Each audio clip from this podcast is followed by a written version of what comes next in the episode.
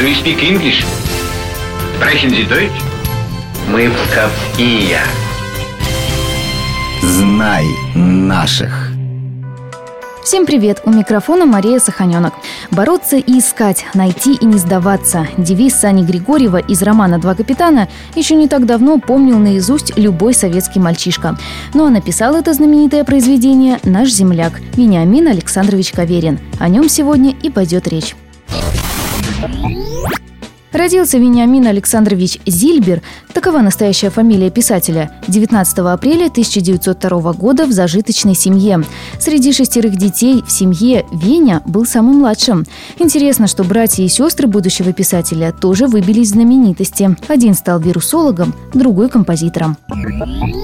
В 10 лет Вениамин поступает в Псковскую гимназию. Сейчас это первая школа. Причем в первый класс его принимают только с третьей попытки. Мальчик заваливался на арифметике. Вот что о жизни Вени в Пскове рассказывает главный библиотекарь Псковской детской областной библиотеки Татьяна Круглова. Ну, это была достаточно такая крепкая, хорошая, трудолюбивая еврейская семья. Хотя, конечно, Шесть детей было очень тяжело содержать. Поэтому мать вынуждена была работать. Она работала в магазине музыкальных принадлежностей. Каверин, как все мальчишки псковские, ходил на рыбалку, ловил раков. Очень, конечно, увлекался Псковом. Ходило множество легенд, страшных историй, которые мальчишки передавали друг другу. Ну, Псков, он был хоть и весь в развалинах, но вот этот дух старины, он сохранялся. 1920 году Вениамин Александрович переезжает в Петроград, где учится в университете и преподает в Институте истории искусств. Первый рассказ публикует в 1922 году, взяв псевдоним Каверина. Так звали приятеля Пушкина в романе «Евгений Онегин». Важную роль в творческом формировании писателя сыграло его участие в литературной группе «Серпионовы братья», в состав которой входил Михаил Зощенко, Константин Федин и другие мастера слова. Годы Великой Отечественной войны Вениамин Каверин был специальным фронтовым корреспондентом «Известий». Сначала на Ленинградском фронте, а позже на Северном флоте. Его впечатления о войне отражены в рассказах военного времени и в послевоенных произведениях «Семь пар нечистых» и «Наука расставания».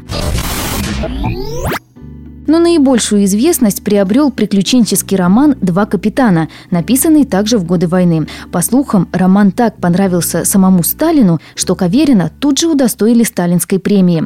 После публикации романа многие школьники на уроках географии всерьез доказывали, будто Северную землю открыл не лейтенант Вилькицкий, а капитан Татаринов конце 40-х писатель переезжает в Москву, а позже в поселок писателей Переделкино. В 1958 году он был чуть ли не единственным крупным советским писателем, отказавшимся участвовать в травле Пастернака.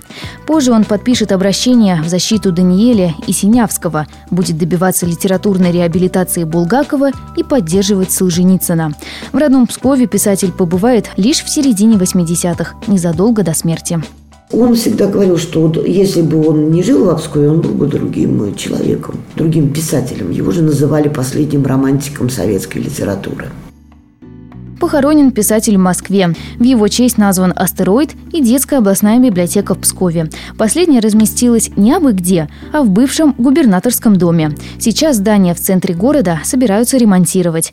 А за книжками придется временно ходить на Сиреневый бульвар. Не беда. Главное, чтобы каверинские два капитана на полках не залежались. Знай наших вместе с маяком.